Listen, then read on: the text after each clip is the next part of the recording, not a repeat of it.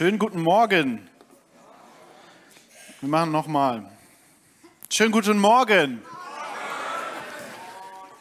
Dankeschön. Ah, schön, dass ihr da seid, dass ihr alle da seid und dass ihr auch so schön guten Morgen wünschen könnt. Bevor ich jetzt so richtig loslege, wie immer der Hinweis, äh, wenn du, oh Entschuldigung, kannst du nochmal zurückgehen? wenn du ähm, die Predigt in deiner Muttersprache mitlesen möchtest, dann scan den Code auf deinem Stuhl, kannst du in Englisch oder Portugiesisch mitlesen. Und äh, ja, soweit mal. Ich will einsteigen und euch eine kleine Geschichte aus meiner Teenie-Zeit erzählen. Ich war kein einfaches Kind für meine Eltern, glaube ich. Wenn man sie fragen würde, würden sie das wahrscheinlich bestätigen. Und äh, ich bin mein Leben lang immer zur Kirche gegangen worden. Also, ich bin, also ich war immer war immer im Gottesdienst und so weiter und so fort. Und ich war auch in einer Teenie-Gruppe bei uns in der Kirche. Und äh, meine zwei Kumpels, Lukas und Max und ich, wir waren so die Chaotentruppe von dem Teenie-Kreis. Also wirklich, das war, glaube ich, nicht so einfach mit uns. Und ähm, wir waren dann auf vielen so Jugendfreizeiten übers Wochenende. Und ähm, es gab eine Freizeit, da waren wir, glaube ich, 14. Wir waren so ein bisschen die Ältesten, kurz bevor dem Schritt sozusagen in die Jugendkirche bei uns. Und wir sind auf eine Freizeit gefahren und unsere zwei Leiter haben Max und Lukas und mich so mitgenommen in so ein, auf ein Zimmer, Tür zugemacht und gesagt, Jungs, nehmt es uns nicht übel, aber ihr bekommt von vornherein die gelbe Karte. Okay? Wie jetzt? Also das bedeutet, wenn ihr hier Mist baut, dann fahrt ihr sofort nach Hause. Das war schon hart. Also ich meine, das, ihr braucht Kontext. Es gab davor schon ein paar Freizeiten, wo wir keine gelbe Karte vorher bekommen haben und haben dann gelbe Karten gesammelt. Also haben sie uns gesagt, ihr habt von vornherein die gelbe Karte und sagten wir, ja gut, dann ist halt so, wir strengen uns auch an. Und es gab jetzt nicht nur uns drei Chaoten, es gab auch aufstrebende Chaoten unter uns. unter anderem ein Johannes. Und Johannes fing an, den Lukas so ein bisschen zu triezen und zu nerven. Über mehrere Stunden. Und ich glaube, drei Stunden nach diesem Gespräch, wo wir die gelbe Karte bekommen haben, lag Lukas auf Johannes drauf und prügelte ihn, weil er ihn so genervt hatte. Also ihm ist irgendwie die Hutschnur hochgegangen. Was passierte? Die Leiter kamen, haben den Lukas vom Johannes runtergezogen und gesagt, du fährst nach Hause. Und Max und ich standen da, haben den Johannes angeguckt und haben uns gedacht, was fällt dir ein? Du hast unsere Dreieinigkeit zerstört. Du solltest nach Hause fahren. Also haben wir gesagt, die gelbe Karte war schon unfair, aber es ist alles an sich absolut unfair gelaufen an dem Wochenende. Lukas wurde drei Stunden nach der gelben Karte von seinen Eltern abgeholt und ist nach Hause gefahren. Und das hat uns richtig genervt, weil, warum? Es war ungerecht. Oder? Also ich finde, die gelbe Karte war schon ungerecht, aber dass jetzt Lukas nach Hause fuhr und nicht Johannes, war ungerecht. Also in meinen Augen auf jeden Fall. Und ähm, wenn ich da heute drüber nachdenke, dann kommt das immer noch so ein bisschen in mir hoch, weil Schuld und Gerechtigkeit sind ja für uns was sehr Wichtiges. Also deswegen nervt mich das heute noch so ein bisschen. Wir sind ganz, ganz stark so geprägt. Unsere Kultur hier, so in im Westen Europas ist seit eigentlich so seit ein paar hundert Jahren baut unsere Kultur ganz, ganz stark auf den Gedanken von Gerechtigkeit und Schuld. Im Gegensatz zu manch anderer Kultur, die andere Dinge im Fokus hatte. Wir haben das ganz stark im Fokus. Ähm, wir sind, man könnte uns als eine Schuldkultur bezeichnen. Ich lese euch mal ganz kurz vor, was ChatGPT mir zur Schuldkultur gesagt hat. Eine Schuldkultur legt den Schwerpunkt auf individuelle Verantwortung und Schuld. In einer Schuldkultur wird erwartet, dass jeder Einzelne für seine Handlungen verantwortlich ist und sich für seine Fehler entschuldigt. Wenn jemand gegen soziale Normen verstößt oder gegen das Gesetz verstößt, wird er oder sie als schuldig angesehen und muss möglicherweise eine Strafe oder Sanktionen akzeptieren. um seine oder ihre Schuld abzutragen. Eine Schuldkultur fördert die individuelle Verantwortung und fordert von jedem Einzelnen für seine Handlungen Verantwortung zu übernehmen. Ja, klingt logisch, oder? Das klingt deswegen logisch, weil du ganz stark so geprägt wurdest und ich auch. Also jeder von uns möchte Verantwortung übernehmen und wenn möglich keine Schuld auf sich laden. Und ich finde, das funktioniert auch ganz gut. Also ich finde, so im Vergleich mit anderen Ländern und Gesellschaften fördert das, dass wir eine recht gerechte, recht sichere Kultur und Gesellschaft haben. Und ähm, es kann auch manchmal sehr hart sein. Also die Deutschen sind jetzt nicht dafür bekannt im Ausland, dass sie so herzlich und liebevoll sind. sie sind eher dafür bekannt, dass ihnen Pünktlichkeit total wichtig ist und ähm, dass sie eigentlich immer sehr gut wissen, wer schuld ist. Und natürlich, also das beeinflusst bei uns ja alles Mögliche, wie wir in unserer Familie miteinander umgehen, wie wir am Arbeitsplatz, in der Schule und so weiter. Und es beeinflusst auch unsere Beziehung zu Gott. Sehr stark sogar. Und es hat gute Seiten, weil wir, glaube ich, relativ gut darin sind oder wir haben ein gutes Gefühl dafür, wann wir einen Fehler gemacht haben vor Gott. Durch unsere Kultur, glaube ich. Es gilt jetzt natürlich nicht pauschal, aber ich finde, die Tendenz ist da und gleichzeitig macht es auch manche Dinge sehr herausfordernd, weil es macht es schwierig für uns, auch in Bezug auf Gott mit Unperfektion umzugehen, mit Fehlern umzugehen. Und wir wollen uns heute zusammen eine Geschichte anschauen, in der Jesus die Frage klären möchte, wie mit Schuld umzugehen ist. Und ähm, wir gucken uns jetzt erstmal an, wem er diese Geschichte erzählt und dann gucken wir uns die Geschichte an sich an. Ihr kennt diese Geschichte vielleicht, viele von euch werden sie kennen. Sie steht in Lukas 15. Erzählt Jesus drei Gleichnisse. Das letzte Gleichnis ist das Gleichnis vom verlorenen Sohn. Und das werden wir uns gleich anschauen. Aber zuerst lesen wir mal das Setting, wo Jesus das erzählt. Da steht, Jesus war ständig umgeben von Zolleinnehmern und anderen Leuten, die als Sünder galten. Sie wollten ihn alle hören. Die Pharisäer und die Schriftgelehrten waren darüber empört. Dieser Mensch gibt sich mit Sündern ab und isst sogar mit ihnen, sagten sie. Jesus ist also umgeben von zweierlei Menschen. Er ist einmal von Zolleinnehmern und von Leuten umgeben, die als Sünder galten.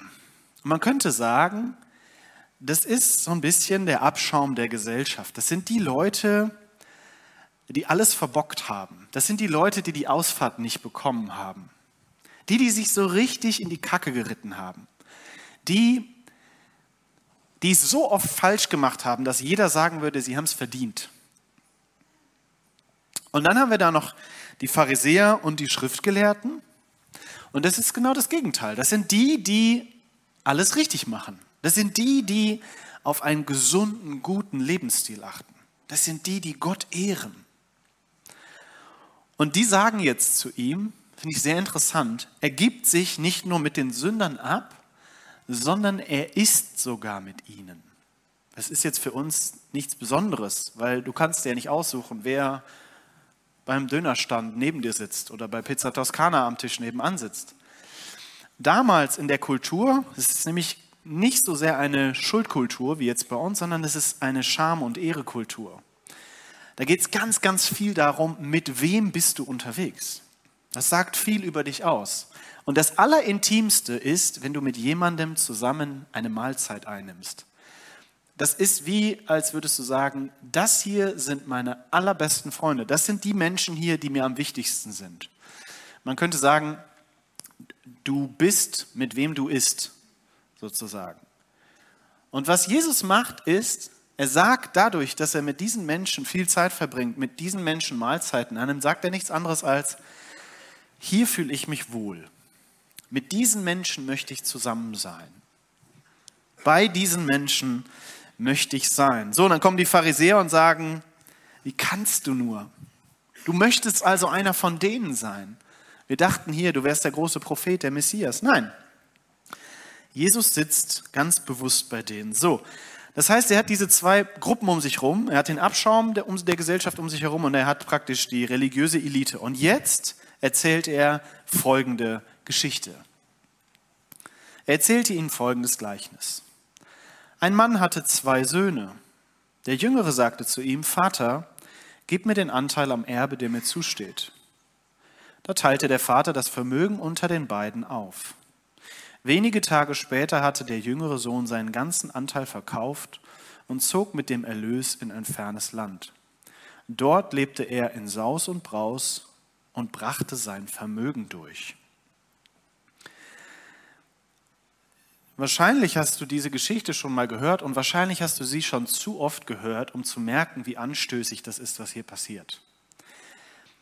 Der jüngere Sohn ist grundsätzlich schon mal nicht der, der den größten Teil vom Erbe bekommt. Und der jüngere Sohn sagt zu seinem Vater, gib mir den Anteil am Erbe, der mir zusteht. Das ist ungefähr so, als würde der Sohn zum Vater sagen, du bist für mich gestorben. Gib mir das, was du mir geben kannst, und dann bin ich weg. Ich will mit dir nichts zu tun haben. In der Kultur damals, die, die Leute, die das gehört haben, als Jesus diese Geschichte angefangen hat, denen, denen ist die Kinnlade runtergefallen. Wie kann man nur, haben die sich gedacht, wie kann man seinen Vater nur so behandeln? Das ist absolut öffentliche Bloßstellung. Und das Interessante ist, der Vater reagiert jetzt nicht so und sagt, pass mal auf, Freundchen, da ist die Tür, du kriegst gar nichts.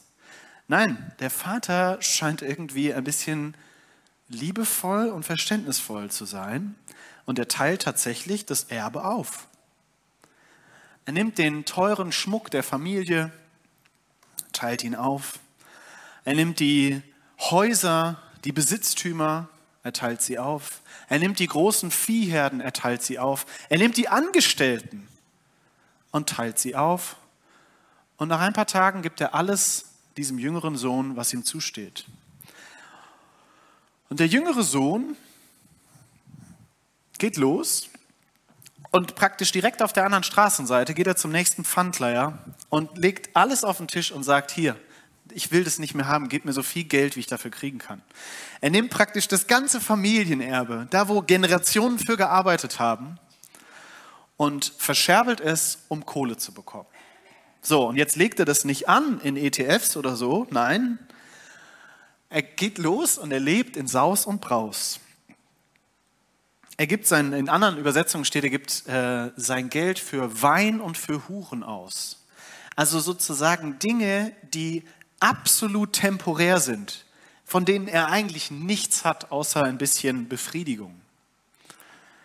Und Jesus hat in diesen ersten Versen nichts anderes. Er hat praktisch einen absolut egoistischen, dummen kurzsichtigen, kaltherzigen Menschen aufgemalt.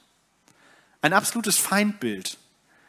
Dieser Mensch macht alles falsch, was man falsch machen kann für die Zuhörer. So, jetzt geht's weiter. Als er alles aufgebraucht hatte, was wahrscheinlich relativ schnell ging, wurde jenes Land von einer großen Hungersnot heimgesucht. Da geriet auch er in Schwierigkeiten. In seiner Not wandte er sich an einen Bürger des Landes und dieser schickte ihn zum Schweinehüter auf seine Felder. Er wäre froh gewesen, wenn er seinen Hunger mit den Schoten, die die Schweine fraßen, hätte stillen dürfen. Doch selbst davon wollte ihm keiner etwas geben.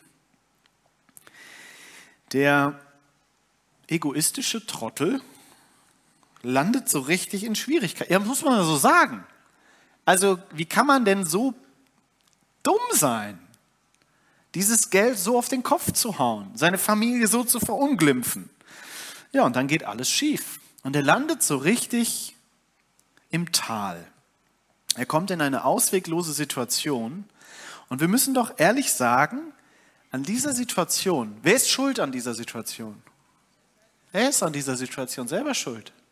Er ist schuld, niemand anders. Der wurde nicht ungerecht behandelt. Er ist schuld. Man könnte sagen, er hat es verdient. Hat er sich selber verdient. Jetzt kommt er zur Besinnung. Er sagt sich, wie viele Tagelöhner hat mein Vater? Und alle haben mehr als genug zu essen. Ich dagegen komme hier vor Hunger um. Ich will mich aufmachen und zu meinem Vater gehen und zu ihm sagen, Vater, ich habe mich gegen den Himmel und gegen dich versündigt. Ich bin es nicht mehr wert, dein Sohn genannt zu werden. Mach mich zu einem deiner Tagelöhner. So machte er sich auf den Weg zu seinem Vater. Also an dieser Stelle macht es Klick. Er kommt zur Besinnung. Er merkt, er hat richtig Mist gebaut. Er vergleicht seine Gegenwart, er sitzt da an diesem Schweinetrog und er vergleicht das mit der Zeit damals und er merkt, das war keine kluge Entscheidung, die ich getroffen habe.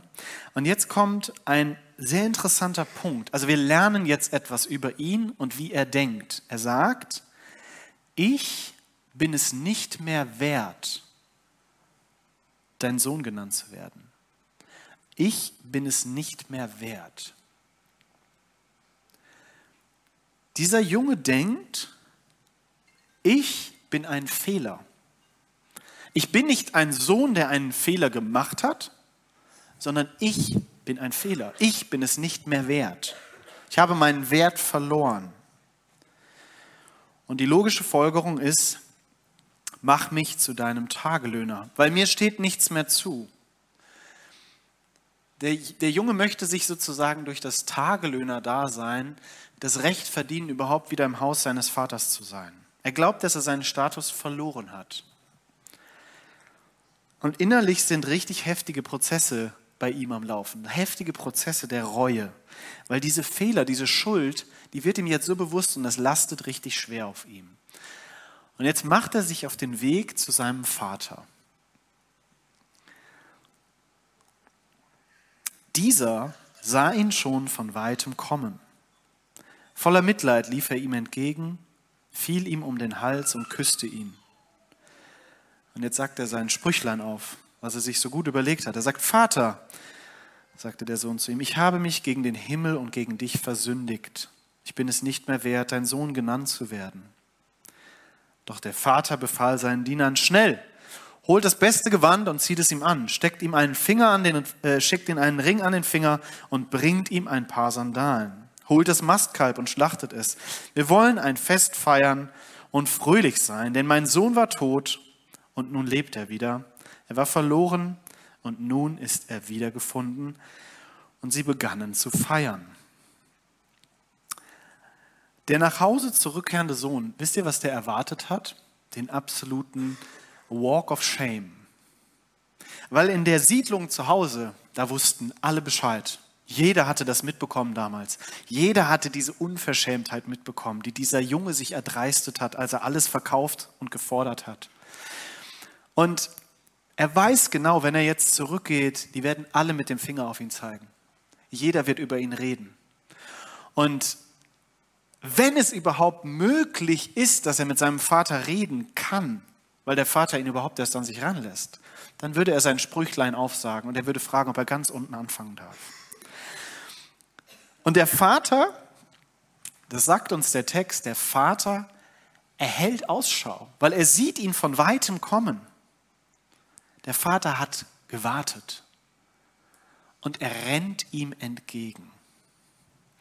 Wisst ihr, was wohlhabende Männer im alten Orient nicht gemacht haben? Rennen. Dafür hat man jemand anderen bezahlt. Dafür hat man jemand anderen geschickt. Aber das hat kein Mann, der was von sich hielt, im alten Orient gemacht. Das war etwas Beschämendes. Das machen Kinder, das machen Dienstboten, das macht kein Mann. Diesem Vater ist es total egal. Dieser Mann rennt los. Und der ganze, dieser Walk of Shame, dieser schamvolle Weg, den sein Sohn hätte gehen müssen, während alle auf ihn gucken und alle mit dem Finger auf ihn zeigen, den läuft der Vater für seinen Sohn. Er kürzt diesen Weg ab. Und dann möchte der Sohn sein Sprüchlein aufsagen, was er sich so gut überlegt hat. Und er sagt, ich habe mich gegen den Himmel und gegen dich versündigt. Ich bin es nicht mehr wert, dein Sohn genannt zu werden.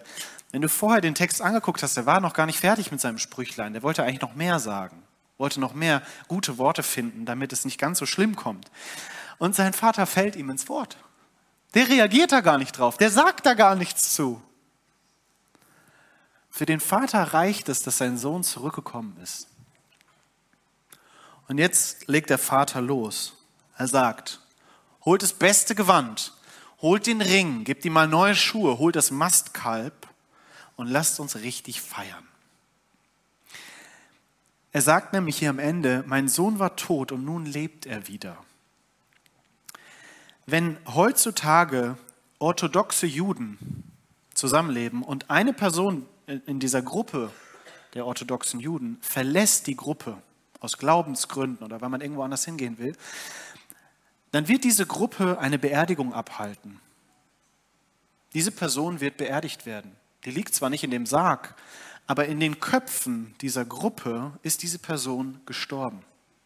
Diese Person ist raus. Die hat kein Anrecht mehr auf irgendwas. Und das müssen wir im Hinterkopf haben, wenn der, wenn der Vater das hier sagt. Dieser Sohn war tot. Die komplette Gemeinschaft dort, die Siedlung, das Haus von dem Vater hat diesen Sohn für tot erklärt. Mit dem hatte man nichts mehr zu tun. Der war wie gestorben. Und was sagt der Vater? Dieser Sohn war tot und jetzt lebt er wieder. Holt das beste Fleisch, was wir haben. Lasst uns richtig feiern. Das Spannende hier ist, der Vater nimmt diesen schamvollen Weg auf sich, er holt den Sohn wieder rein, er rehabilitiert ihn und feiert, wenn man so will, eine Geburtstagsparty. Das, was die, diese ganzen Sachen, die er hier aufzählt, die er sagt, dass man die bringen soll, passen zu einer Geburtstagsfeier. Wenn ein Sohn geboren wird, dann würde man so feiern. Das bedeutet, wir feiern hier praktisch seinen zweiten Geburtstag. Aber die Geschichte ist noch nicht zu Ende. Der ältere Sohn war auf dem Feld gewesen. Als er jetzt zurückkam, hörte er schon von weitem den Lärm von Musik und Tanz. Er rief einen Knecht und erkundigte sich, was das zu bedeuten habe. Dein Bruder ist zurückgekommen, lautete die Antwort.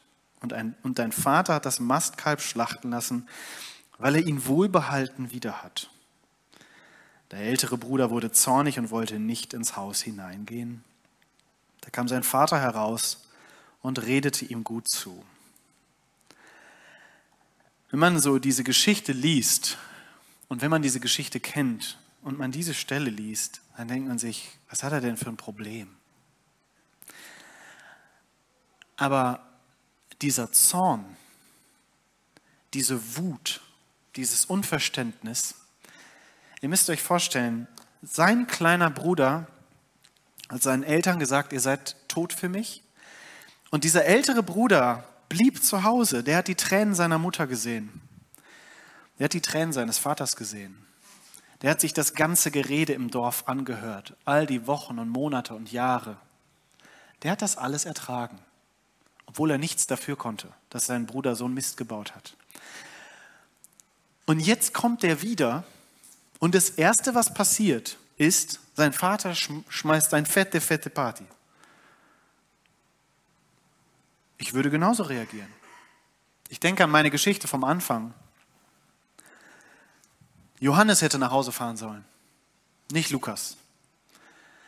Johannes hätte nach Hause fahren, nicht mein Freund Lukas, der konnte gar nichts dafür. Was soll das, dass er hier bleiben darf und er nach Hause fahren muss? Was soll das, dass dieser Vollidiot hier jetzt eine Party geschmissen bekommt? Der muss keine Strafe zahlen, der muss überhaupt nicht büßen. Was soll das? Und der ältere Bruder geht nicht ins Haus. Ihr müsst euch vorstellen, wir sind immer noch in dieser Kultur damals. Sein Vater schmeißt eine Party und es ist eine Beleidigung, nicht an dieser Party teilzunehmen. Für den Vater. Er sagt damit, ich bin, wenn der Teil der Familie ist, bin ich nicht Teil der Familie. Und jetzt lesen wir, dass der Vater herauskommt und ihm gut zuredet. Das war auch ein No-Go. Ein Gastgeber geht nicht weg von einer Party. Ein Gastgeber bleibt selbstverständlich als Gastgeber da. Aber der Vater lässt das hinter sich.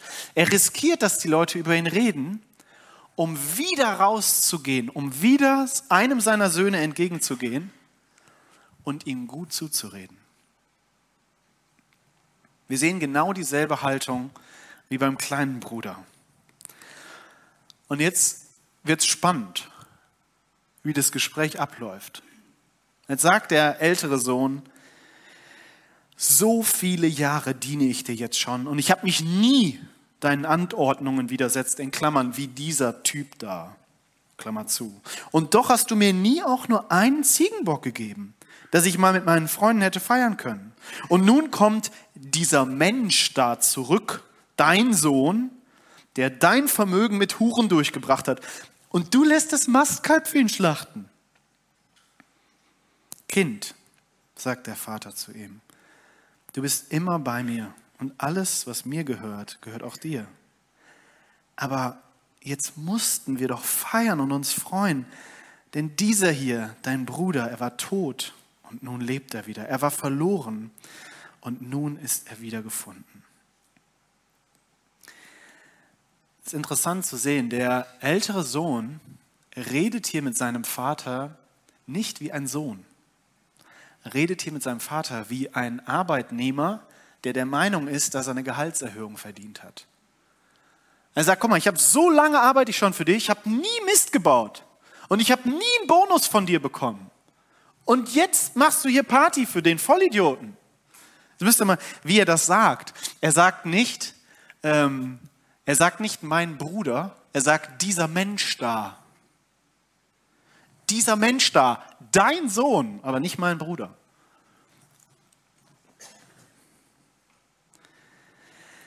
Der Ältere, der fühlt sich durch diese Annahme des Bruders so gedemütigt, weil was er sich, sein Lohn, äh, sein, sein Wert hängt von seinem Lohn ab, den er bekommt, aber nicht nur davon, sondern es hängt auch davon ab, wie mit dem Fehler seines Bruders umgegangen wird. Weil seiner Meinung nach muss dieser Fehler bestraft werden. Und ich sage euch ganz ehrlich, damit wäre er nicht alleine. Er steht absolut, jeder von den Zuhörern von Jesus hätte dem Bruder recht gegeben. Jeder. Das ist ganz normal. Natürlich muss der kleine Bruder verurteilt werden für seinen Fehler. Und der Vater sagt, Kind, ist eine sehr, im griechischen Urtext ist das so die, die, die liebevollste Anrede, die ein Vater für sein Kind haben kann. Kind, mein Kind. Er sagt, du bist immer bei mir und alles, was mir gehört, gehört auch dir. Das ist nicht etwas, was ein Arbeitgeber zu seinem Arbeitnehmer sagt. Das ist etwas, was ein Vater zu seinem Sohn sagt. Das heißt, die Beziehung, die der Vater zu seinem Sohn hat, ist eine ganz andere als der Sohn zu seinem Vater. Es ist nicht väterlich und kindlich, sondern es ist väterlich und arbeitnehmermäßig. Und jetzt ist das Gleichnis vorbei. Und Jesus lässt es einfach so stehen. Dieses Gleichnis wird von den meisten Bibelübersetzern der verlorene Sohn genannt. Ich finde, das ist nicht der richtige Titel. Es ist eigentlich das Gleichnis von den verlorenen Söhnen. Beide sind verloren. Und beide haben verblüffende Ähnlichkeiten. Der eine Sohn macht sich schuldig vor seinem Vater. Diese Schuld trennt ihn von seinem Vater und er glaubt, dass er diese Schuld selber niemals gut machen kann. Das ist der eine Sohn.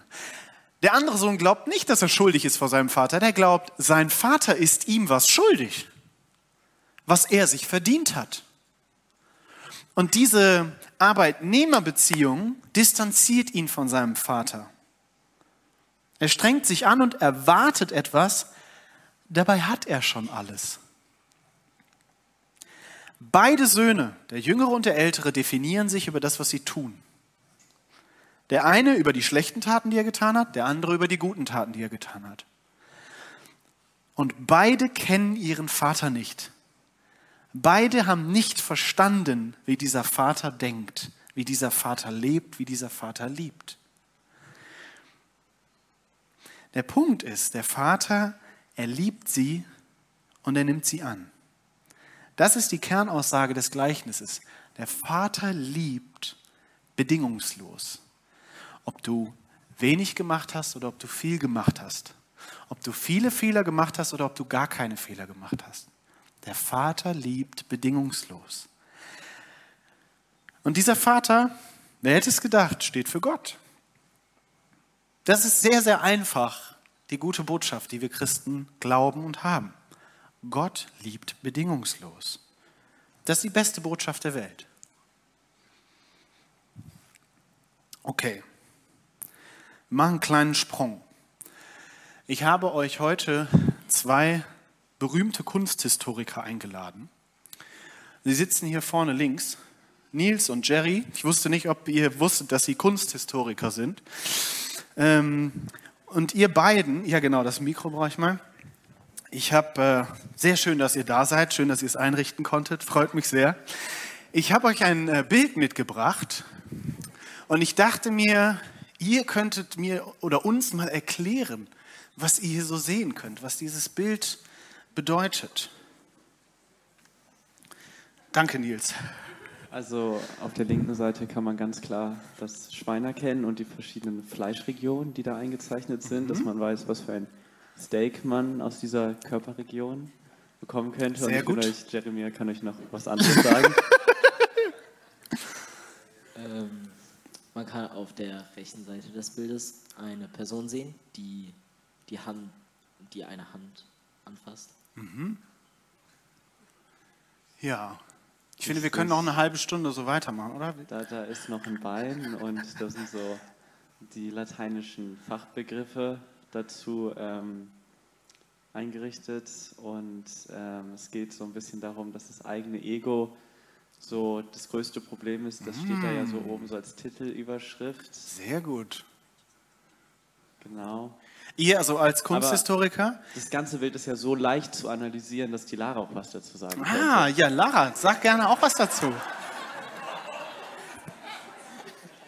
Also ich würde sagen, man sieht ja, also Jerry hat ja schon gesagt, dass da eine Hand genommen wird, aber man sieht ja, dass die Hand viel größer ist und die Person das sozusagen annimmt. Also vielleicht steht das ja dafür, dass der Vater nochmal seine Hand ausstreckt, wie Gott zu uns. Mm. Sehr gut. Was, würde denn, was würden denn meine zwei Kunsthistoriker sagen? Was, wie viel ist denn dieses Bild ungefähr wert? Was würdet ihr sagen?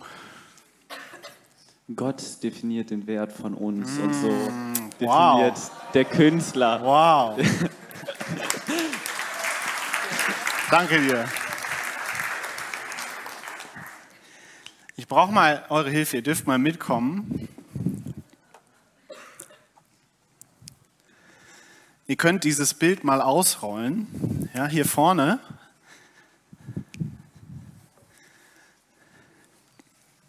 Kommt ruhig hier auf die Bühne, das, da habt ihr mehr Platz.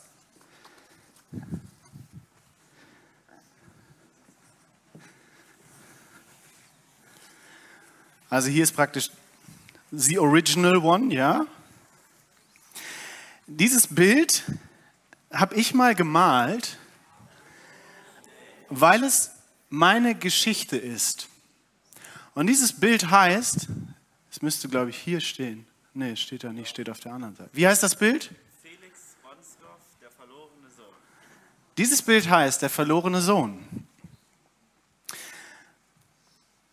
Ich selber war mal hier am Schweinetrog in Saus und Braus, wie hier steht.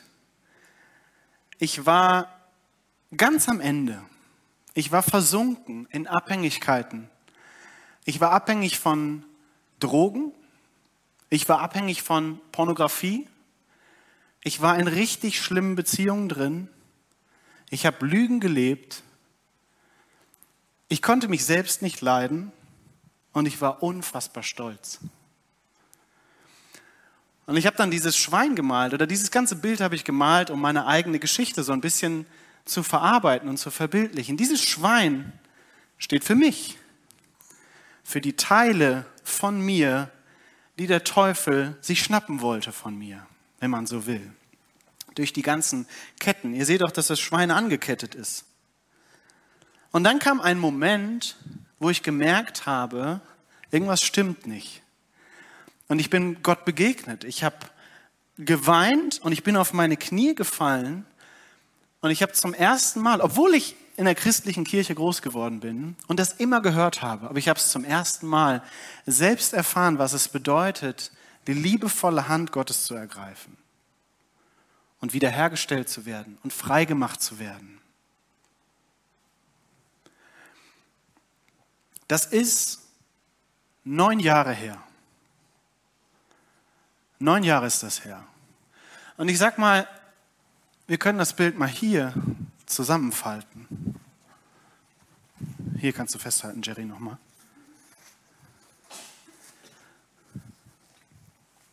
Der Schweinetrog ist weg. Die großen, schlimmen Dinge sind weg. Aber ich bin immer noch kein perfekter Mensch. Ich zicke meine Frau an. Ich reg mich beim Autofahren über andere auf. Denke manchmal höher von mir selbst und schlechter von anderen und so weiter. Und so. Ich mache immer noch Fehler, will ich damit sagen. Ich bin nicht besser als damals. Und ich brauche immer wieder diesen Kniefall. Aber soll ich euch was sagen? Diese Hand zu berühren, fällt mir manchmal viel schwerer, als es mir damals fiel. Warum? Weil ich mir immer einrede und denke, du solltest es doch schon längst begriffen haben. Du solltest doch schon längst kapiert haben, dass man das nicht macht. Du solltest doch schon längst damit aufgehört haben. Dankeschön, ihr lieben Kunsthistoriker. Applaus für euch.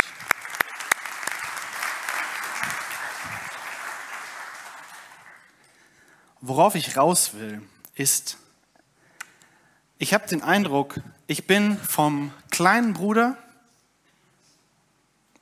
zum großen Bruder geworden. Versteht ihr, was ich meine? Ich bin von dem, der sich seiner eigenen Verlorenheit so bewusst war und dieser Liebe so ungeschönt begegnet ist, zu jemandem geworden, der sich ständig einredet, eigentlich hast du es nicht verdient. Eigentlich solltest du es längst begriffen haben. Du solltest es längst hinbekommen haben.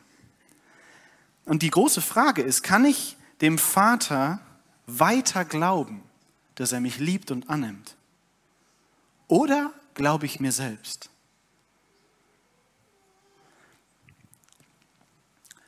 Wisst ihr, wo das große Problem liegt? Ein großes Problem, nicht das große Problem. Es liegt an der Schuldkultur. Ich bin so überzeugt davon, dass ich nicht perfekt bin, dass ich schuldig bin, dass ich Gott manchmal eine Maske aufsetze, die aussieht wie ich. Als wäre Gott so wie ich. Und als würde Gott genau dieselben Dinge zu mir sagen, die ich mir selber sage. Also langsam solltest du es begriffen haben, Felix. Also das geht gar nicht, Felix. So kannst du dich als Pastor nicht verhalten. Du bist schon so lange mit mir unterwegs, du solltest es längst begriffen haben. Bis hierhin reicht meine Gnade, aber dann ist Schluss. Ich bin total barmherzig, Felix, aber jetzt reicht's. Das ist alles, alles, was ich gerade gesagt habe, es ist alles fiktiv. Es ist alles hier drin. Es sind alles meine Gedanken. Es ist nicht die Wahrheit. Die Wahrheit, die Gott uns in diesem Gleichnis zeigt, ist, meine Gnade übersteigt alles, was du dir vorstellen kannst. Alles. Meine Liebe, meine Bereitschaft, dir hinterherzugehen, dir entgegenzugehen, dich in den Arm zu nehmen, sie übersteigt alles. Es ist egal, ob du hier heute zum ersten Mal sitzt oder ob du hier seit 40 Jahren sitzt. Diese Liebe bleibt immer gleich. Wo habe ich meinen Klicker hingetan? Den habe ich irgendwie verlegt. Ah, sehr gut, danke. Ein Kunsthistoriker weiß Bescheid.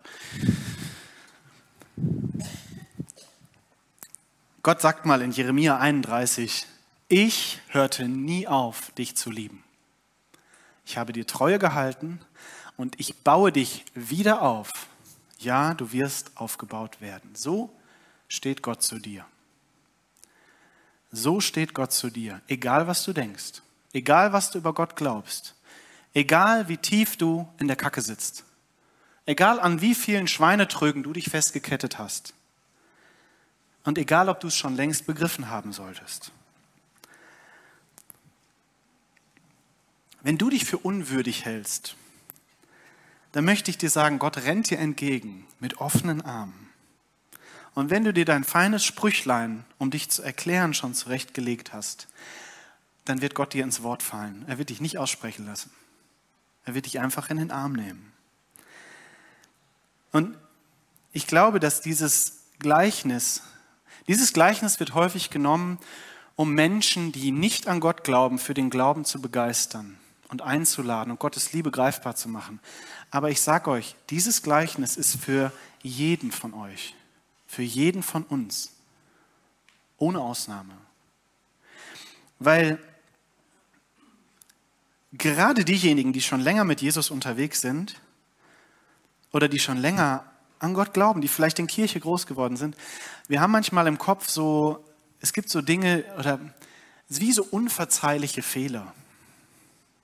Dinge, die du falsch gemacht hast oder die du immer noch falsch machst und von denen du glaubst, das wird sich nie ändern und es wird immer zwischen mir und Gott stehen. Wir glauben, dass Gott uns längst rausschmeißen müsste, weil wir das nicht hinbekommen. Wir glauben, dass wir längst aufgehört haben sollten, diese Internetseiten zu besuchen. Versteht ihr, das sind Dinge, die, haben, die sieht sonntags hier keiner. Sonntags sind wir alle am Grinsen und schütteln Hände und hey, schön, dass du da bist und so. Das ist auch okay. Aber darum geht es nicht. Ganz ehrlich, ich hätte es lieber, wenn wir hier manchmal sitzen und, und, und Tränen in den Augen haben und ehrlich sind und zeigen, was in uns vorgeht. Ich hätte es lieber, dass wir ehrlich darüber reden, dass wir abhängig sind von Pornos. Dass wir von den Zigaretten nicht wegkommen. Von der Spielsucht, vom Alkohol, vom Lügen, vom Kaufen, vom Handy, von was auch immer.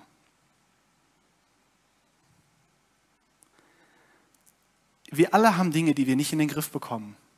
Und wir alle denken, und das ist eine Lüge, die uns der Teufel glauben machen will. Wir alle denken, wir wären alleine. Wir alle denken, wir wären die Einzigsten. Und der Clou ist, jeder hier denkt das, dass er der Einzigste, dass sie die Einzigste wäre. Und das ist absoluter Quatsch. Das ist eine Lüge. Wir alle haben dunkle Seiten in unserer Vergangenheit. Du hast Menschen verletzt. Du hast deine Familie verletzt. Du bist verletzt worden von deiner Familie. Deine Familie hat tiefe Narben hinterlassen bei dir. Du hast, du hast eine Abtreibung hinter dich gebracht. Du hast lange Lügen gelebt. Du liegst vielleicht jetzt noch in Lügen, wie auch immer. Wir, de wir, wir denken, dass das irgendwie nie in Ordnung kommen kann, dass das zwischen uns und Gott steht.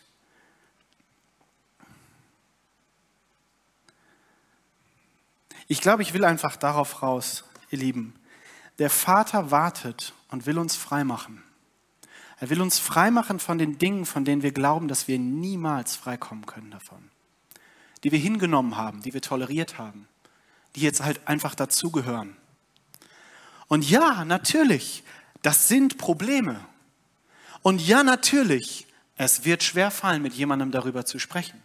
Es wird schwer fallen, das zuzugeben, dass wir von irgendwas abhängig sind. Aber nur so können wir frei werden davon. Nur so kann Gottes Gnade und Liebe sich ausbreiten in unserem Leben. Wenn wir es aus der Hand geben, wenn wir aufhören, es zu verstecken und zu versuchen, es selber zu managen, das wird schon irgendwann, irgendwann wird es schon klappen, irgendwann wird es schon gehen. Und währenddessen glauben wir die Lügen, dass uns jeder verurteilen würde, wenn wir darüber sprechen.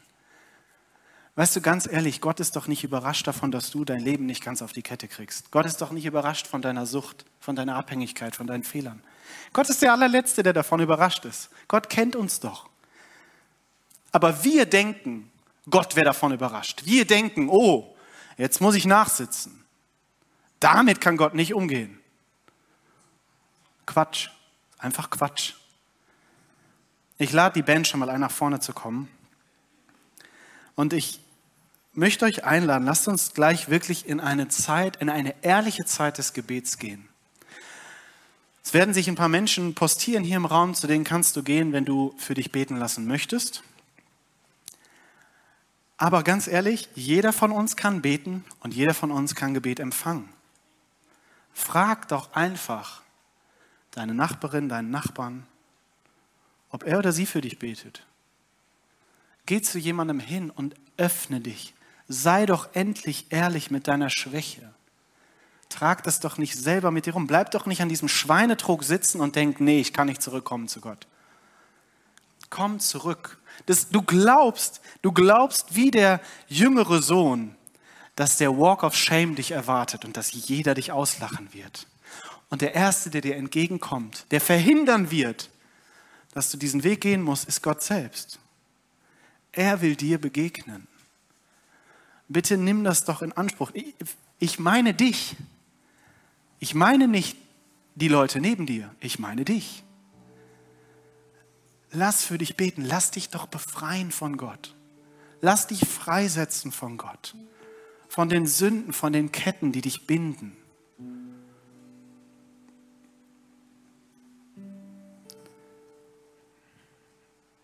Da ist Hoffnung.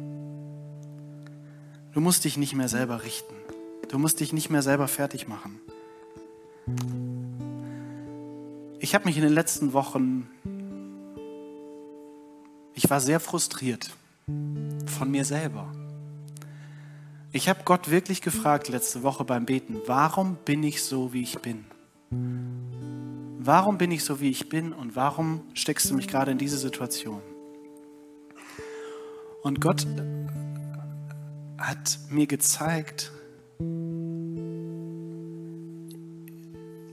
der Felix, von dem du frustriert bist, Felix, den nehme ich an, den liebe ich.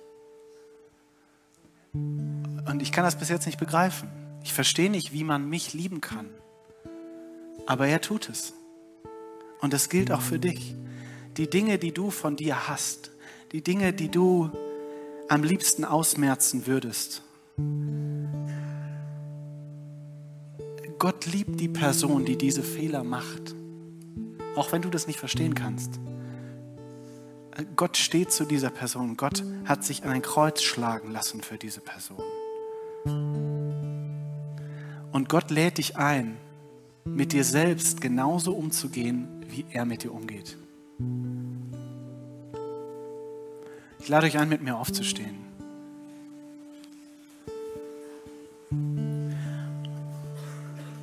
Und ich lade dich ein, diesem Gott zu begegnen. Er ist hier. Er ist dir entgegengekommen. Er kommt dir entgegen, egal wie weit du weg bist. Ob du hier sitzt und oder stehst und es zum ersten Mal gehört hast und von dir selber glaubst, ich bin der allerletzte, der Christ werden sollte oder könnte oder ob du hier sitzt und du kennst das seit Geburt, du bist christlich groß geworden. Aber du hast Baustellen, von denen du immer gedacht hast, das wird niemals was werden. Gott liebt dich. Egal wie chaotisch dein Leben ist, egal wie kacke es aussieht, Gott liebt dich. Und daran wird sich nie was ändern. Ja, Herr, danke danke, danke, danke. Danke, dass deine Liebe alles übersteigt. Und danke, dass deine Liebe jedem hier im Raum gilt. Und danke, dass deine Liebe jedem Geheimnis hier im Raum gilt. Und ich bete, Herr, ich bete, Geist Gottes, komm du mit deiner Freiheit. Komm du mit deinem Frieden und komm du mit deiner Liebe. Stelle wieder her. Richte auf. Schenke Ruhe. Schenke Frieden. Wir brauchen dich. Bitte wirke du, Herr. Amen. Ja, lasst uns in eine Anbetungszeit gehen und nutze wirklich die Zeit. Bitte die Menschen um dich herum für dich zu beten oder geh zu einer Person hier am Kreuz oder hinten im Raum am Gebetsstand und lass für dich beten. Du kannst auch gern zu mir kommen. Ich werde mich hier hinstellen ähm, oder hier vorne irgendwo hinstellen. Lass für dich beten. Bekenne die Ketten, bekenne die Schuld. Gott will dich befreien. Amen.